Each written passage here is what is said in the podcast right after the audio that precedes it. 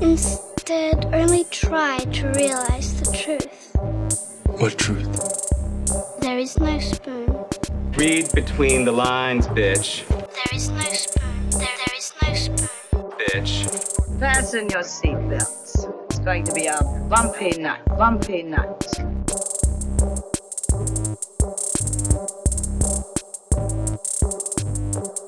Saludos amigas y amigos, yo soy Mario Alegre Femenías Y yo soy Rosa Colón. y esto es Desmenuzando. Sí. En el episodio de hoy vamos a... Sí, diablo.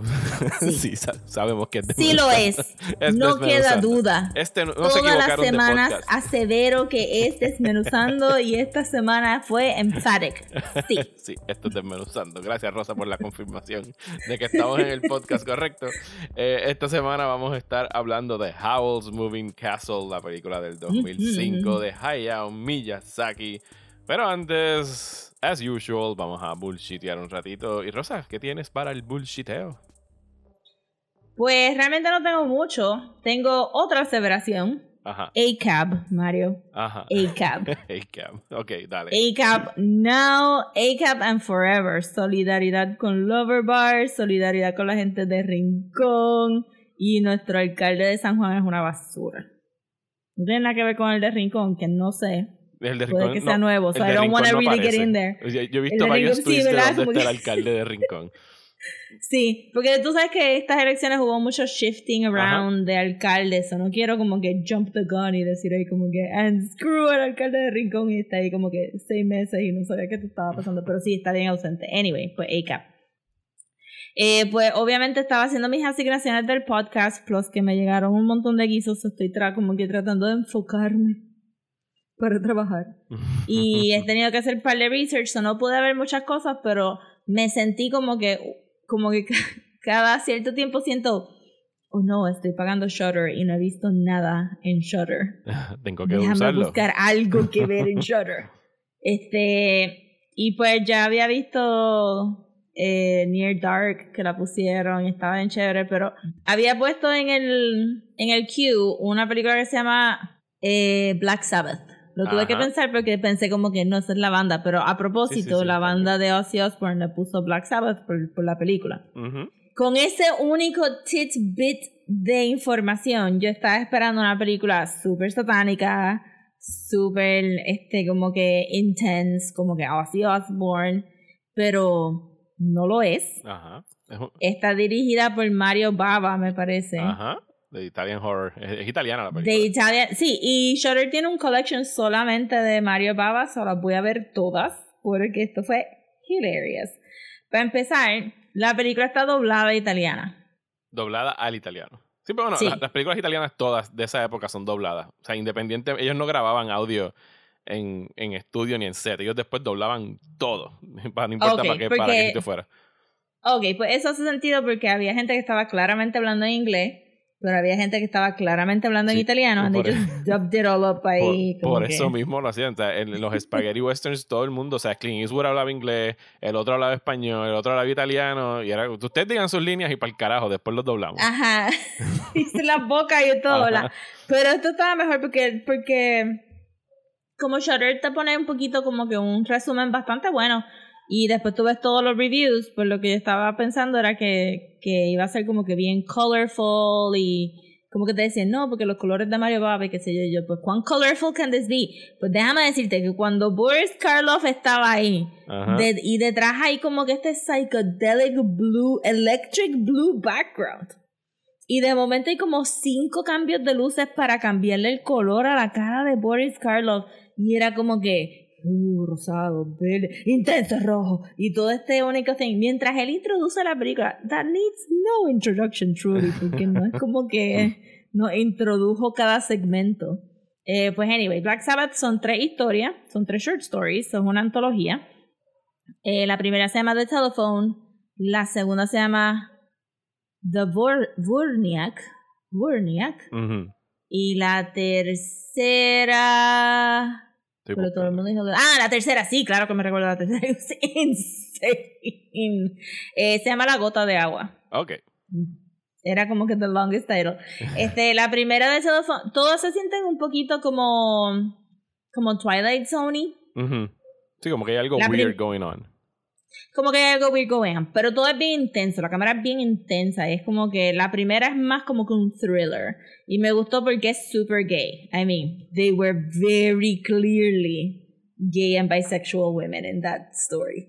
Y es como que esta mujer, todas bien sexy, y este, esta mujer que entra a este apartamento, yo voy a usar la palabra insane un montón, pero honestamente es un basement apartment con un princess bed que era como que del tamaño de una sala, con un escritorio, como que todo esto parecía que iba como que al Palacio de Versailles o algo. Y yo, yes, all Italians live like this. No me, no, no me digas más nada. Todos tienen estos apartamentos con, estas con este rojo furniture. Pero una cosa It's intensa. the 60s. It's the 60s, but it's Italy. Y entonces, ajá, y entonces pues ella empieza a recibir estas llamadas que son super harassy y eran como que bien intensas, como que, este, ay... Yo vi esta película. La vi Tú tienes que tiempo. ver, pues sí, Sí, no, yo tú- la vi. Ahora que dijiste la- el, el plot de The Telephone, sí, ya caí en cuenta. Yo la vi, pero fue hace tanto tiempo. Pero sí, sí, sí, la vi, la vi. Pero set dressing de The Telephone Mario, intenso. Entonces, nada, pues recibe estas llamadas que dicen como que, que tal- la, la va a matar, pero que tal. Lo que me hace sentir que son, que gay, spoil- spoiler para una película de 40 años atrás, spoiler. Ajá, shoot. es que esta es- son tres personas en esta historia. Un claramente mafioso, because we're in Italy, este escapado, que viene a vengarse de su exnovia, que fue el que la choteó. Y esta tercera mujer que está llamando a, a la muchacha principal como venganza de que ellas rompieron su amistad. I am doing air quotes. Ajá. Este, y lo que me hizo pensar que era este una relación este gay o bisexual es las llamadas eran eh, como que violent erotic, ¿verdad? Como que voy a voy a deleitarme en tu cuerpo, pero no va a ser para tocarte, va a ser para matarte y todo, siempre tu cuerpo me ha vuelto como que súper loco y es como que cuando te enteras que es una mujer te hace ah y entonces, este, pues nada, pues tiene su, su desenlace. Pero no voy a decir cómo terminan las cosas porque it's worth watching, yo siento. Eh, no es como que es un super twist, pero no lo puedo decir al final. You watch the movie. Y entonces el segundo es donde sale Bor- Boris Karloff y Dvorniak es un vampiro. Y el Pero tercero de- es el de la señora en la cama, ¿verdad? El tercer cuento. Sí. Ajá, ese es bien creepy. Eso sí me acuerdo sí, del- sí, sí, Buscar sí, a las sí. imágenes en, en Google y sí, me acuerdo, me acuerdo de Sí. esa señora en la cama. Pero yo creo que, y, y creo que lo más que me impresionó de todo es como que el set dressing en la de Dvorniak, de verdad es como que se nota que es un soundstage, pero se nota que es como que a propósito. Que tú tienes todos estos árboles strategically placed para crear estos como que planos. Cuando uno de ellos, porque el kick de Dvorniak es que mata gente que ama. O sea, es un vampiro que va a matar a, a tu familia, porque es parte de tu familia, ¿verdad? Y Boris Karloff es el patriarca y viene a matar a toda la familia. Anyway. La cosa es que en una, pues, gente sale corriendo por los wilds de, I assume, Eastern Europe. Y pues hicieron como que, tú sabes, la cámara está bien lejos, hay un montón de árboles que hacen como que unas líneas negras bien intensas en el, en el fondo blanco, pero son luces azules y violetas. Y todo este revolut de cosas que, anyway, es un soundstage, pero they use so much que, que se siente encerrado, pero a la misma vez abierto. Pero se nota que es un soundstage, and I'm gonna come back to that. Entonces, el de la, el de la gota de agua, el practical effect de la señora. Holy crap.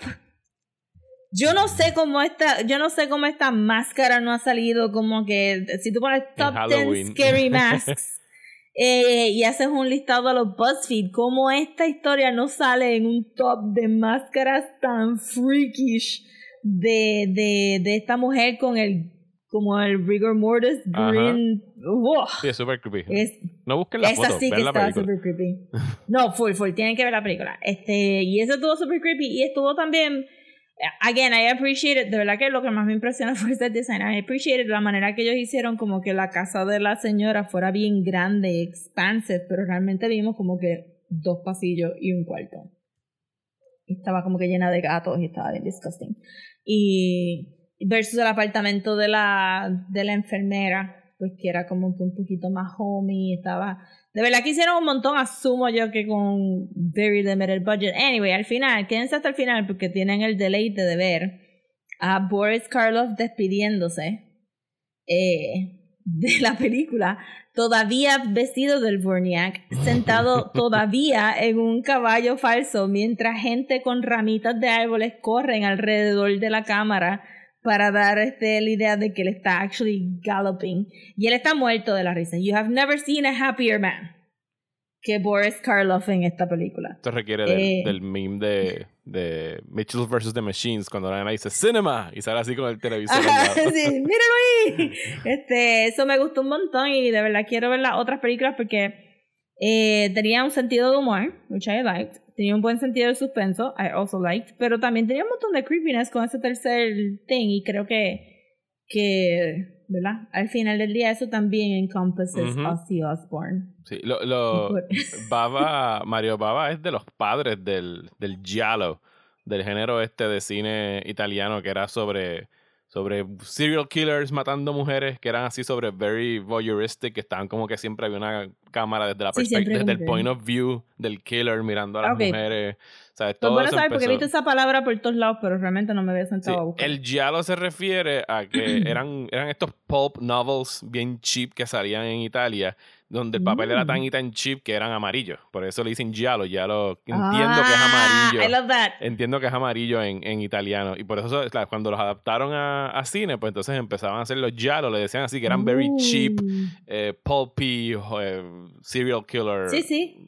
Movies. Ah, qué cool, qué cool. Sí, y de- yo creo Pues que Shudder más tiene cosas. una categoría de giallo, si no me equivoco. Tendría que Pues buscar. la que encontré fue la de Mario Baba solamente, Ujú. pero puedo chequear a ver si Pero tiene creo sí, que tienen una colección de giallo, si no chequea o buscas Qué como cool. y deben tener varias porque tienen muchas de de Argento, Argento fue alguno de los que lo hizo, Fulci también hizo y Baba fue de los que hizo un montón al principio cuando ya empezaron, o sea que estos movimientos y estos géneros tú no te das cuenta que estás haciéndolos hasta que they take off, o sea que él ya empezó Sí. a ver, había hecho unos antes de que se convirtieran en un en un trend, pero sí, eh, Black Sabbath, muy buena, búsquenla en Shutter.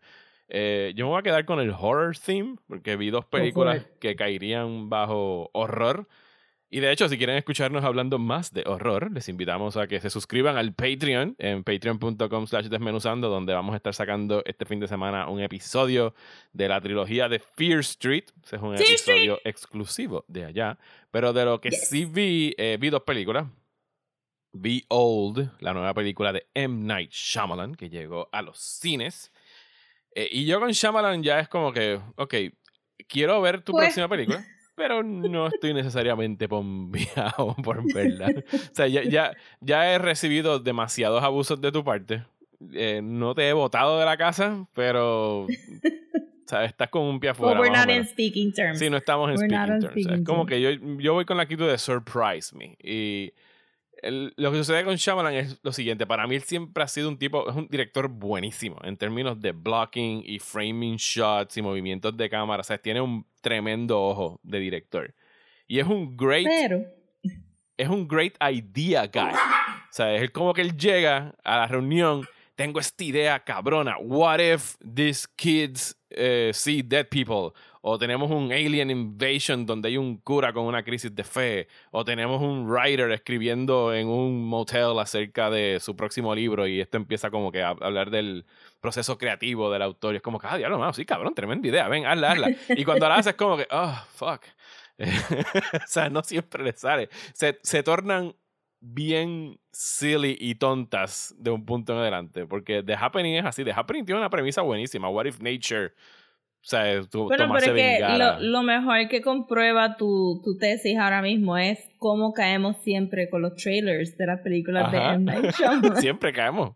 Eh, Tú es- wow, mira, sí. se, ve, se ve brutal. Y de momento, Eh, oh. Esta de Old, again, tiene una muy buena premisa, I think, que es una familia eh, que junto a otros turistas van a una playa eh, donde es una playa un- bien, bien secluded, que nada más está para algunos VIP members del resort donde se están quedando.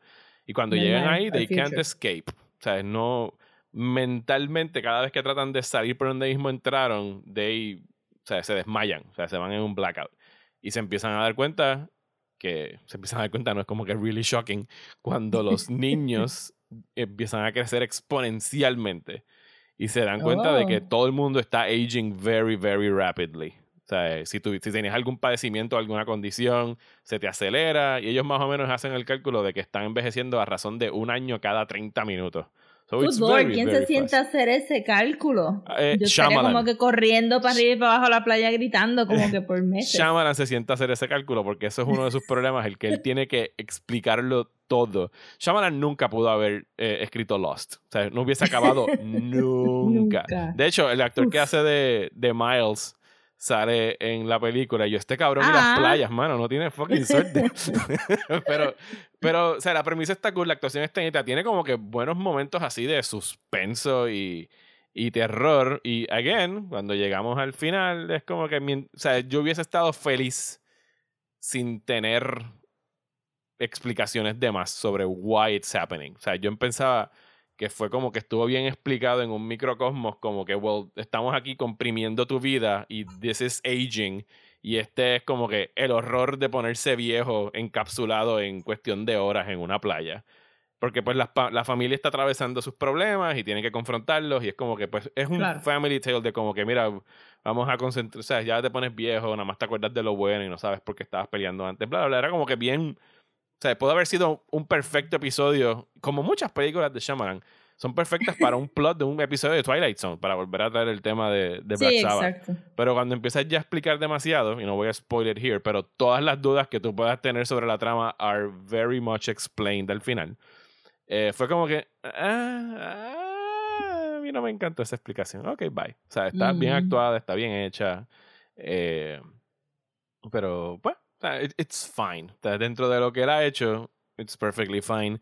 Está ahora mismo en los cines y va a estar disponible en VOD en 17 días, porque ese es el acuerdo de Universal. So pueden esperar dos o tres semanas para, para alquilarla online si así lo desean. La otra que pueden ver ahora mismo, que es buenísima, eh, es The Empty Man. Está disponible en HBO Max. The Empty Man es la primera película del director David Pryor, que trabajó en haciendo, él se dedicaba a hacer special features en Blu-rays y DVDs. Hizo muchos special features.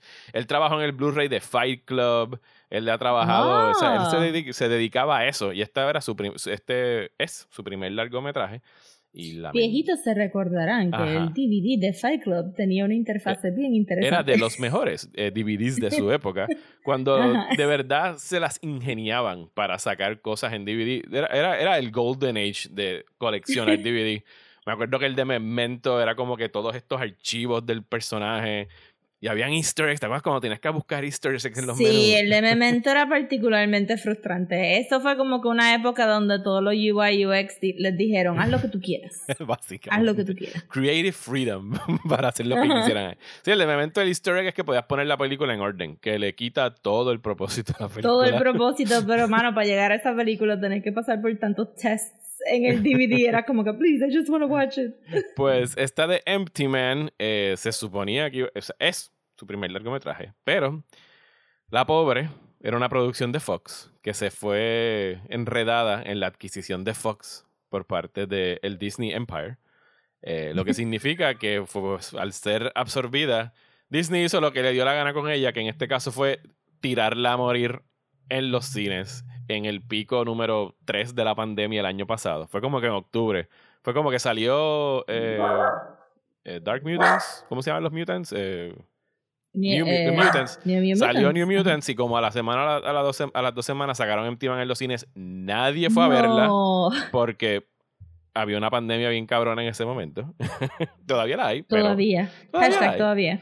Eh, pero sí, o sea, como que la echó a morir, nadie la fue a ver y fue que la quitaron del cine como a las dos o tres semanas. Fue como que ya la tiramos y we pulled it y ya cumplimos y fuck it, ¿sabes? Porque sabes que por contractualmente tenían que tirarla and they did not Yeah. care. Pero cuando salió en Video On Demand como para marzo, la gente la empezó a descubrir y empezó a desarrollar como que este cold following de la gente hablando de Empty Man, Empty Man, tienen que ver Empty Man, está bien cabrona y it is. o sea, les recomiendo que Ajá. vayan a. HBO Max a buscar. La trata es. Es una película acerca de un urban legend, pudiese decirse, que sería el Empty Man. Y la película empieza con este intro, que no voy a spoil at all, pero son eh, tres mountain climbers.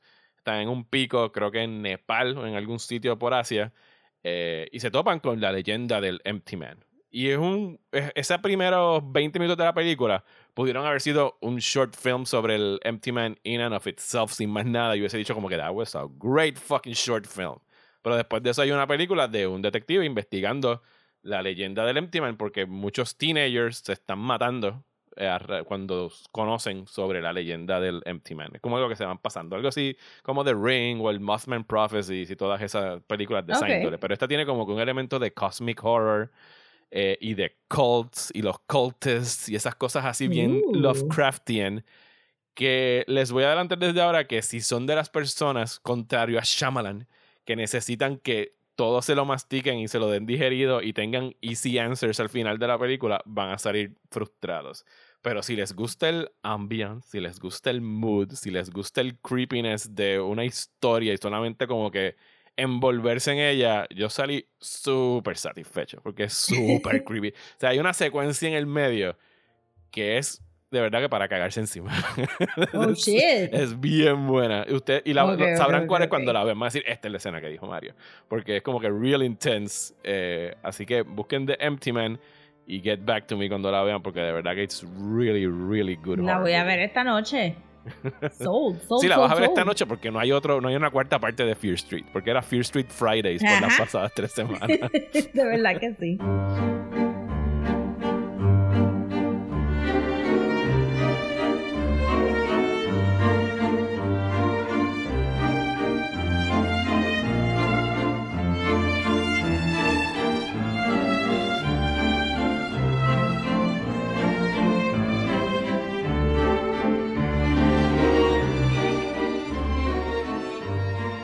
Y ahora llegamos al tema del mes de julio, que son las historias of people being spirited away, con eso fue que empezamos. Yes. Eh, que en este caso de House Moving Castle, nadie está actually being whisked away. O sea, ya ellos viven en este mundo mágico. Solo que pues el personaje de Sophie sí se la llevan a un mundo extra mágico a bordo del castillo de Sí, sí. I mean, hay un, hay una, hay un, hay un physical, ¿verdad? Este, hay un río que divide el Yes. mundo mundano y el mundo de los wastes, donde está todo, donde todos los, todos los magos, este, disidentes, pues han sido como que banished. Sí, yo, yo no Pero sabía ya- nada de las reglas de los ríos hasta este mes. y ahora estoy viendo ríos everywhere cada vez que estoy viendo Sí. algo de fantasía. Es que es una buena manera para tú ver o una pared o un gate o un río. Aquí es este, fácil. Ah, yo creo que yo había visto Howl como dos o tres veces. No la vi en el cine, me parece. O creo que sí la vi en el cine. Yo la vi en el cine en Orlando, me acuerdo que estaba de luna de miel. cuando fui a ver House Ah, Ok, pues no, pues no la vi en el cine. Este, pero creo que la había visto dos, dos o tres veces, pero de verdad que borré cinta porque la vi con los sobrinos ayer. Y estaba como que, I don't remember this at all. ¿Qué es esto? Como que solamente era la tocineta, los huevos, calcifer, este, el sonido que hacen los sparks de electricidad o los demon o los Ajá. fire demons y Sophie. Y Howl, obviamente, que era la voz de ¿Y Christian le Bale. gustó a tu sobrino? Eh, sí, la, este, la grande le gustó un montón. El chiquito estaba medio aburrido, la del medio no tenía nada que decir, eh, pero hizo preguntas, estaba engaged. Como que no, no dijo, ay, me encantó, pero hizo suficientes preguntas que se notó que estaba prestando atención. Y la vieron con Eh. el lovely, lovely Christian Bale Howl, Howell's voice. Este es de los Sí. mejores dubs de, de, de Ghibli que hizo Disney en su momento. Sí, él de verdad que no hizo como que lo usual de ser bien seco. Ajá. Este, Sí, hay- pero sí hay todos algo- hablan hay como que algo de warmth en su actuación y todo. Ajá, exacto. Pero, ajá, este, esta vez presté más atención porque como, ¿Leíste el libro? eh, no sé, si- no, estoy todavía peleando con los otros dos que me estoy leyendo. Pero, este, como escuché el Teen Creeps de ellas hablando del libro y decían que él mataba a las nenas y se comía los corazones, esta vez presté un montón de atención y lo mencionan al principio de la película. Ajá. Pero un rumor es como que, Sí, sí. Ese Howl. Dicen que, que él se come los co- Y Sophie dice, Don't be silly, he only does that with all, with the beautiful girls. He's never going to do it to me. Yo, that's not great either. That's a problem. Pero después cuando él llega y es tan charming y este la salva a ella del sexual harassment de los soldados, pues tú no, tú inmediatamente se te olvida, jaja, dijeron que él se comía los corazones Cómeme de el las corazón, mujeres Howl. I don't care. Que Pregunta, es un buen intro. ¿te gusta más Ajá. Howl pelinegro o rubio? Pelinegro, pelinegro. Este, no me gusta ese pe porque la, la piel pálida que usan en las películas de Ghibli es como que media washed out. Y como que tener el pelo rubio tan Sí. washed out y después el resto, entonces como que no había contraste. Cuando le ponen el pelo negro ya hay contraste. Nice, nice. demasiado funny esa escena. Todos ellos, pero ¿por qué está llorando? Y pues está teniendo una perreta. Está bien, mal trip. Así es un tantrum. Es un temper tantrum. está teniendo una perreta. Este, Tú Cuando so que sale está del baño te encojonado da el tantrum. Uh, y después usas Green Sludge. Y este, obviamente se me había olvidado que Billy Crystal era la voz de Calcifer. Yes. Que si tú pensarías, Es un buen trabajo también. yo pienso que sí. Yo pienso que a veces es bien difícil cuando vas a ver estas, estos dubs de películas japonesas, porque lo- el- la escuela de actuación de voice acting japonés es bien expresiva, es bien grande, como que bien caricaturesca. Y los americanos acá, los estadounidenses, son un poquito más subdued, pero Billy Crystal está very in tune con cómo los japoneses hacen voice acting. He's very loud.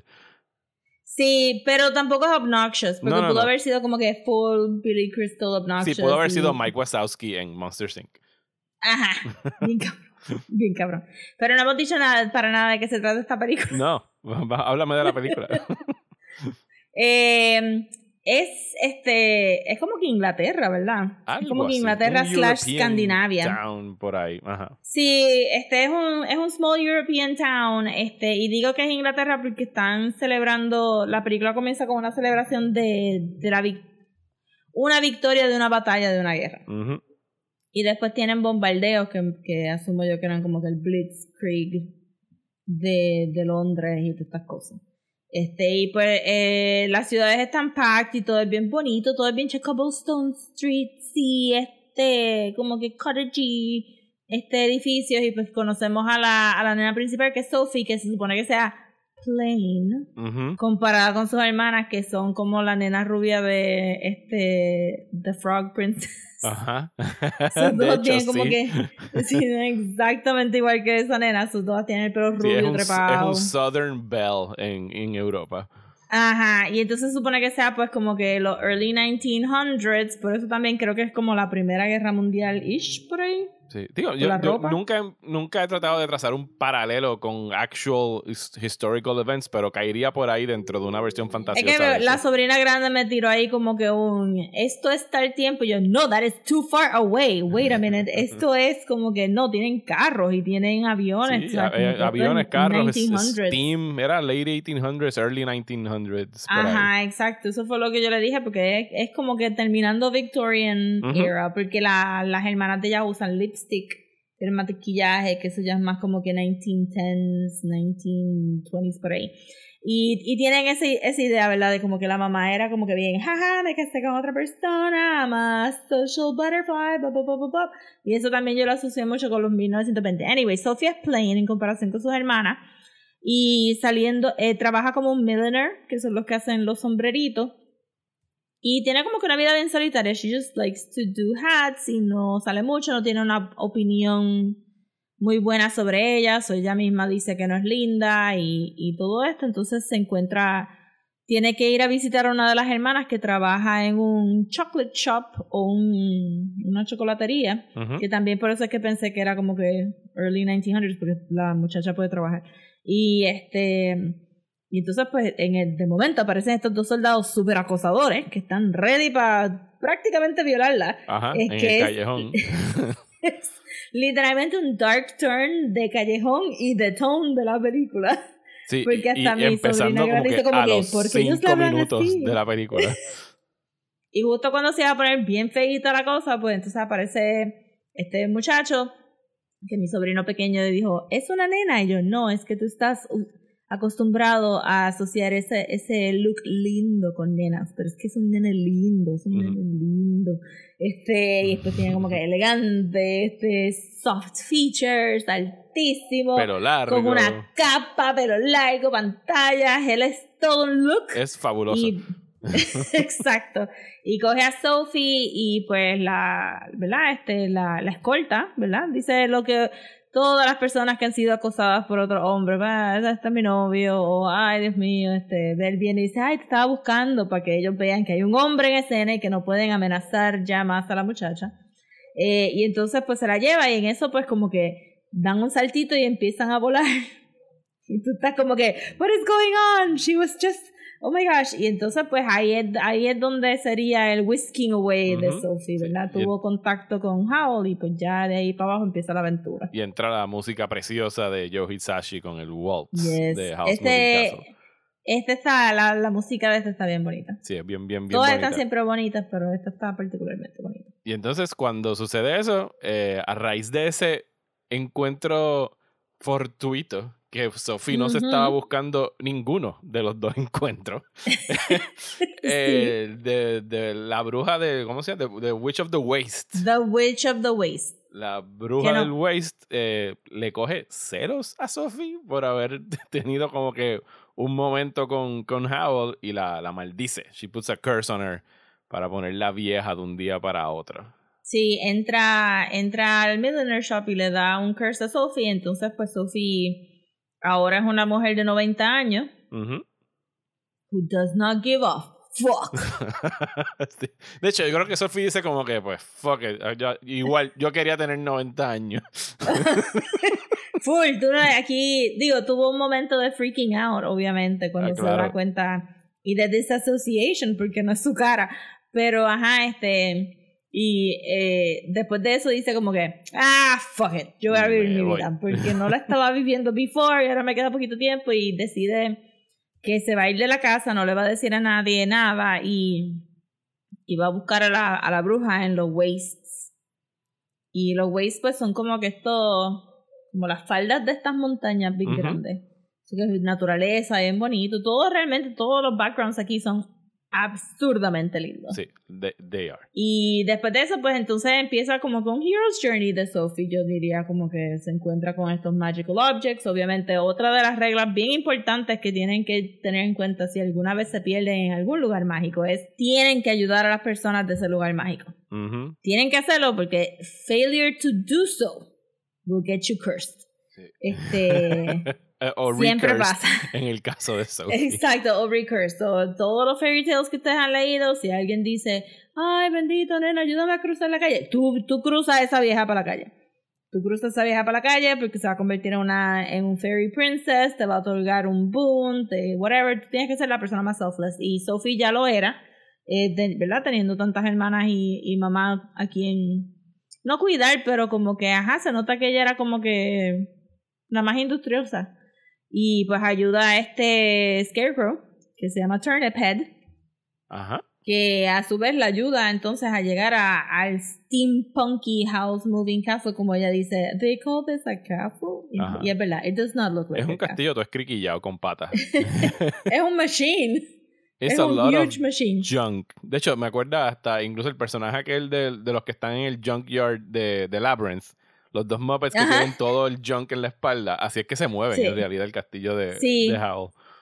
Y entonces aquí hay que decir algo sobre el estilo de, de Ghibli para las cosas que son eh, mecánicas en esta película, porque siento que they really went out of their way para ponerles texturas de hand drawn y hand painted a las cosas mecánicas, como que puede que, no estoy segura, pero me imagino que House, el, el castillo de House está hecho en 3D, Sí. El, eh, eh, porque no hay manera. Spirited Away y Howl eh, fueron las películas donde Ghibli empezó a usar very, very limited eh, 3D CG animation. Lo hay- hay- el, Sí, bueno. el tiro de Spirited Away creo que es cuando Chihiro está como que corriendo entre unas ramas verdes, que es un, Sí, un sí, las tiro que flores. las flores están está corriendo a su como que, lado. y aquí el castillo sí. Yo, se- yo lo es vi que en un que making hacer of upgrade. que tenía, No era hay CGI. manera. Ajá. No hay manera. O sea, se te van los cuatro años dibujando eso nada más. Y en- pero entonces en las texturas que le pusieron encima del modelo, de verdad se notan los trazos de los lápices de, de las rayitas. Entonces, si tú notas los, los avioncitos y las cosas, de verdad tienen como que un montón de etchings. Eh, porque, y, y nunca, este, vamos a ver cuándo podemos hablar de Poño eventualmente, pero cuando se hablan de las películas de Ghibli, se habla mucho del Ghibli style. Pero el Ghibli style realmente varía y muta dependiendo de lo que necesita la historia, no es como que super set. Sí, tienen como que ciertas similitudes en los character designs, obviamente, pero aquí, aquí se nota que había como que una necesidad de presentar este cosas bien orgánicas porque, porque el town es como que tan, tú sabes, como que Sí, tan European y entonces como que los field of flowers, las montañas, pero entonces las cosas mecánicas no se ven fuera de lugar en este mundo, ¿sabes? Se ven en términos artísticos, they blend in very nicely con, con los backgrounds que son tan y tan como que intensos de naturaleza y, y todas las otras cosas. Pues anyway, la cosa es que it's beautiful. Resumiendo, it's beautiful. Y pues entonces ella entra ahí y ahí tenemos para todos nosotros que nos gustan los cleaning montages. ¿Cuántos son de ustedes? a, a todo el mundo, Mario, porque estamos viendo videos de YouTube donde limpian alfombra. We love cleaning montages. Eh, eh, ven acá, hay que hacer como un top 10 de cleaning montages in cinema. Me imagino que estaría este, Mary Voy. Poppins. Eh, tiene que haber Hay uno más. bien, hay uno bien cool de en la película de Don't Tell Mom My Ba- The Ah, diablo, sí, es así que no la veo hace mucho tiempo. Pero sí podemos hacer un mes de cleaning in the movies. Cleaning in movies. Porque Sophie, pues entonces entra a la casa de Howl, se encuentra con el aprendiz de Howl, que es este nene bien cute, este, que se hace pasar por un Wizard's Apprentice con, con magia para crecer una barbita, que, que es a lot of fun. Y entonces, pues, básicamente habla con, este, se encuentra que el castillo de Howl se mueve por este Fire Demon que está en el Hearth, que se llama Calcifer. Eh, y hace como que un pseudo trato con Calcifer de, ah, yo me quedo y te, te ayudo a romper el curse que tú tienes con Howl y tú me ayudas a mí con mi curse, pero realmente es como que perfunctory porque ninguno de los dos hace nada proactivo para honor this bargain en, en la película. Y, y pues entonces pues, pues como Howl está medio acostumbrado a, a, a roll with the punches y tiene un flow, pues dice, ah, que pues ahora tengo una viejita y la viejita dice, este Sophie viejita, pues dice, hay que limpiar la, hay que limpiar la casa y la casa estaba bien asquerosa. Y, y pues este la limpia. Tengo que decir también que además de que este es como que los mejores huevos fritos y tocineta que ustedes van a ver animados ever Ajá. Sí, eso ya lo habíamos discutido. ever. Que, que esta vez como estaba de verdad súper, súper pendiente de la película, dice mucho de la clase de masculinidad que Hal presenta cuando le quita el sartén a Sophie y él cocina el desayuno. Como que él no, él no se siente a esperar a que Sophie le cocine el desayuno, él, él la ve a ella como que con la tocineta y le dice, Dame acá. acá, yo lo hago, siéntate tú ahí porque este, a pesar de que le acaban de decir que es su empleada, la trata como un guest, Ajá. este, como invitación a su espacio, which I appreciate. De verdad la película tiene un montón de detalles de cómo How es. Y Howl sabe que esa es Sophie siempre. O sea, que es la muchacha que él ayudó. Me imagino que no necesariamente. Pues ahí es donde entramos a... Miren, tienen un montón de aventuras, no vamos a ir escena por escena, pero al final de la película tienes Ajá. un time paradox Que te podría decir que How adulto sí sabe que esa es Sophie. Mm, ok. Y después, pues, como que. Porque cuando él ve que el curse de Sophie, cuando ella se acuesta a dormir, regresa a ser joven. Ajá. Y él se Y él la asoma. ve, él la ve durmiendo. y él la ve. Pero su cara no es de sorpresa. Él como que contempla a Sophie y después se va. Y no dice más nada. Y después si tú ves como que al final, como ella lo ve cuando es chiquito, cuando él, él hace su primer trato con Calcifer, pues entonces ella le dice, soy yo Sophie, búscame en el futuro. Y es como que explicaría por qué él estaba en el alley en ese momento ap- apropiado para comenzar esta aventura y pues entonces tendríamos como que una película que tiene un time loop también porque, ajá, yo pensaría que, que sí, pero él pudo haber sido, o sea, para ser una persona que mata gente y se come los corazones. Él podría ser un, medio rough, este, y también, este, pero siento que presentó una masculinidad alternativa constantemente durante la película, aun cuando se convierte en un animal salvaje, porque este se Sí, convierte que en esa animal transformación salvaje. es bien impactante cuando se convierte en el actual Sí. owl. Sí, no, y todo lo. Es que de verdad la película tiene tantos y tantos little details porque la primera vez que lo vemos de pájaro, él entra y se acuesta tan exhausted al frente de Calcifer y le duele tanto como que transformarse para atrás y. eh, eh, to- yo creo que siempre vamos a decir lo mismo de todas las películas de Ghibli, pero es un masterclass de storytelling en animation. Porque realmente no te está enseñando tanto, además de explicándote un poquito. Y podríamos debatir que maybe el, el libreto japonés no explica tanto tampoco, ¿verdad? Sí, No. por eso es que me- por eso es que estoy curioso de que leas la novela e incluso acá la bajamos en el Kindle para leerla. Porque eh, Howl para mí es una película que a mí sie- siempre la he, la he admirado muchísimo. And I think it's good. Pero en comparación a las otras películas de, de Ghibli, a muchas, no todas, pero a muchas de las otras películas de Ghibli, yo la siento bien, como que para mí bien emocionalmente distant. Como que yo no, no conecto con la historia de Sophie y, y, y Howl. Y como que las, para mí lo, lo bueno, o sea, Ghibli es tan bueno como que haciendo world building de dónde ellos están y qué es lo que está sucediendo en Princess Mononoke, que es brillante como hacen el world building, Ujú. Spirit Away también, eh, Lápida, pero esta de Howl, como que sí, siento que estoy en un mundo mágico donde hay unas reglas, pero no necesariamente se explican, tienes que inferirlas y está sucediendo, supuestamente, y como en muchas películas de Miyazaki, ¿sabes? Que a él le, le impactó mucho lo que vio bien de chamaquito de la Segunda Guerra Mundial, como que ver el país todo ravaged by war y, y los males que pueden hacer la guerra, pues en Howells también hay una guerra que se está desatando, pero está ocurriendo como que elsewhere. Como que el- donde ellos viven, donde está el pueblito de Sophie, es como que ellos están chilling, ¿sabes? Como que sí, sí, la guerra es por allá y nuestros soldados se van. Sí, hasta como- el tercer acto que Sí. la guerra llega, llega acá. Eh, yo creo que tiene que ver con lo que te recalcan mucho en el segundo acto, que es que Howl runs away. Ujú. Por eso que tiene un moving castle. que no puede estar tied down. Y este, ajá, y él ve, él ve and he judges the war, pero no va a hacer nada proactivo para evitar la guerra ni para, ¿sabes? Estás diciendo que. Howl es un centrista entonces. Howl es este, maybe yo diría que maybe un poquito libertarian. ¿no? Mm. Porque es medio como que selfish. Es selfish porque él puede. I mean, él puede ayudar. No, él no necesariamente puede. Pero dicen que él es como que una persona extremadamente poderosa. Eh, so, uno asume que podría terminar la guerra de alguna manera u otra, pero, pero tam- o sea, la guerra son estas dos ciudades. Hay un príncipe que se desapareció y este, una, una, ajá. Hay un príncipe que se desapareció. These are all white people. They look exactly the same. No me, no me pregunten de qué lado era cuál.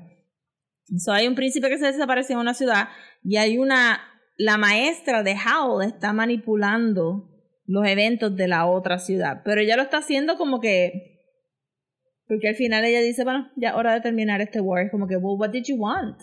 Este, en ese, en ese caso era como que hay una, hay una conversación entre lo que es el progreso y, y, ¿verdad? Porque los demonios de la guerra están como que son bombillas de electricidad en, en early early 1900s eso hubiera sido como que unheard of, ¿verdad? No todo el mundo iba a tener electricidad, el ah, todavía tenían como que gas lamps. Este y entonces está la idea de cuando ya le cuando ya le habla al Witch of the Ways le dice como que tú tenías potencial también, pero tú escogiste y, y, y, y la otra dice, but you banished me y yo llevo esperando 25 años que me inviten a este castillo y how este la, la también la, la wizard es, esa dice como que no, porque Howl era Howl era un excelente estudiante hasta que hasta que le dio su corazón este a un fire demon y pues ajá este pero todo eso se queda bien ambiguo porque Howl no está interesado y Sophie no está interesado y nunca sabemos más detalles de la guerra yo asumí que era como que como la primera guerra mundial Ujú. alguien mató a otra persona y se formó un revolú Sí. pero ajá, es como que no, no entra mucho al caso. Yo no me imagino que en el libro tampoco, de verdad. Yo creo que el libro, el libro va a ser, yo me imagino, and I could be wrong, pero este, yo me imagino que el libro va a ser más darks, va a ser como un Beauty and the Beast. Sí, yo presumo que iría por esa línea. Igual que él toma prestado de Little Mermaid para Ponyo, ¿sabes? Nada más toma, o Alice in Wonderland para Spirit Away, él nada más toma como que la premisa más básica de estos libros clásicos para niños y just runs with it cada vez que va a escribir Yeah. sus libretos. Sí.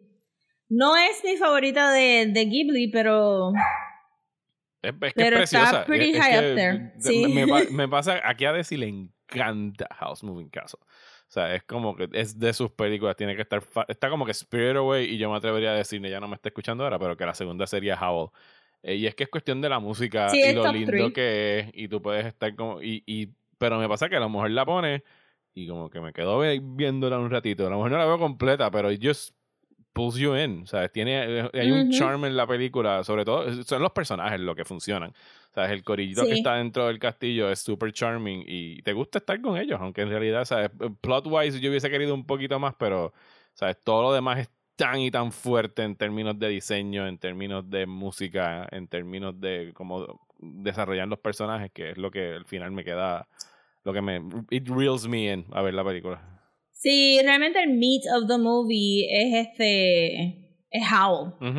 Eh, eh, hasta más, más, más aún que Sophie es Howl porque they deconstruct him so well del sentido de como que ay es este dandy ay se supone que sea súper poderoso pero no encuentra propósito en la vida sino es bello se le da un tantrum y se hace el cobarde y los pone a todos en una situación donde y, pero después resulta ser también como que un Pollyanna character esto es como que bien positivo como claro Sophie tú puedes guiar este avión este goodbye este y, y la pone ella en un montón de posición que la saca ella del comfort zone. Y eso es lo que hace que sea bien bien llevadera la película pero tú sabes el subplot de la guerra y de la otra wizardess y eso como que no they don't click y como que you can tune them out really porque no afecta para nada lo que lo que eventualmente va a ser como que la familia adoptada de, de Howe. Sí, sí, sí, sí. Pero sí, House Moving Castle es una película preciosa, que me imagino que ya la mayoría de ustedes debe haberla visto, porque pues tiene Sí. 16 años. Oh, Ajá. y también este en términos de, de Spirited Away, este, esta es la eh, eh, Sophie no regresa. No, no, no. Sophie no regresa al mundane world. So, Sophie se queda en, en el magical world. ¿verdad? Check it bye. Fíjate, de todas las películas de Este- Miyazaki, esta yo creo que sería como que si tuviéramos que hacer una lista de secuelas que quisiéramos ver de Miyazaki, esta estaría posiblemente en mi posición número uno. Porque sí tiene como que suficiente para regresar con estos personajes y ver qué sucedió después con todos ellos.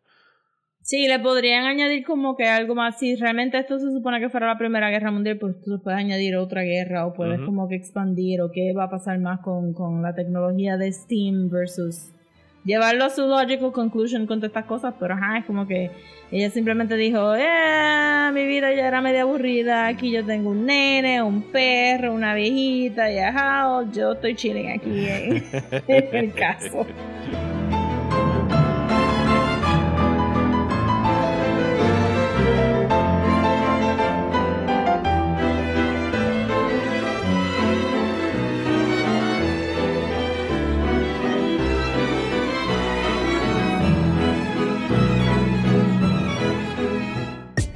¿Estás bien cansado de los programas de política aburridos? Pues trata Radio Independencia, un podcast de política, derecho y todo lo que se nos ocurra desde el independentismo boricua, donde Andrés González y Adriana Gutiérrez discuten temas de actualidad y temas históricos con algunas de las figuras más importantes del independentismo y la izquierda puertorriqueña. Suscríbete a Radio Independencia en tu aplicación de podcast favorita y en nuestro canal de YouTube.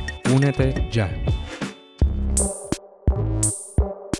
Y hasta aquí este episodio de Desmenuzando. Muchísimas gracias por escuchar, especialmente a las personas que nos apoyan a través de la página de Patreon en patreon.com slash desmenuzando, donde esta semana van a poder escuchar un episodio extra, los que están en el nivel de 5 dólares al mes.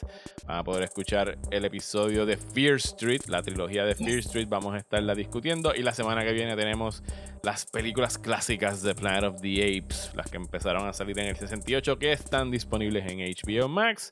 Gracias por suscribirse, pueden hacerlo con 5 dólares o 1 dólar al mes, con cualquiera de ellos nos apoyan un montón. Queremos llegar a los 75 Patreons para poder hacer el Yes. Hate Watch. Tomen esto como una oportunidad. Miren, con un pesito ustedes pueden torturarnos a Rosa y a mí y ponernos a ver lo que les dé la gana. Ustedes busquen algo, tienen que hacer como con research de nuestros tweets y las cosas que no nos gustan para obligarnos a ver cosas que de verdad no nos gusten y poder como que pelarlas en un episodio especial para ustedes. Pero independientemente del, nivel que quieran, van a tener acceso al Discord server de Patreon. ¿Y ¿Qué, tú, qué ibas a decir, Rosa?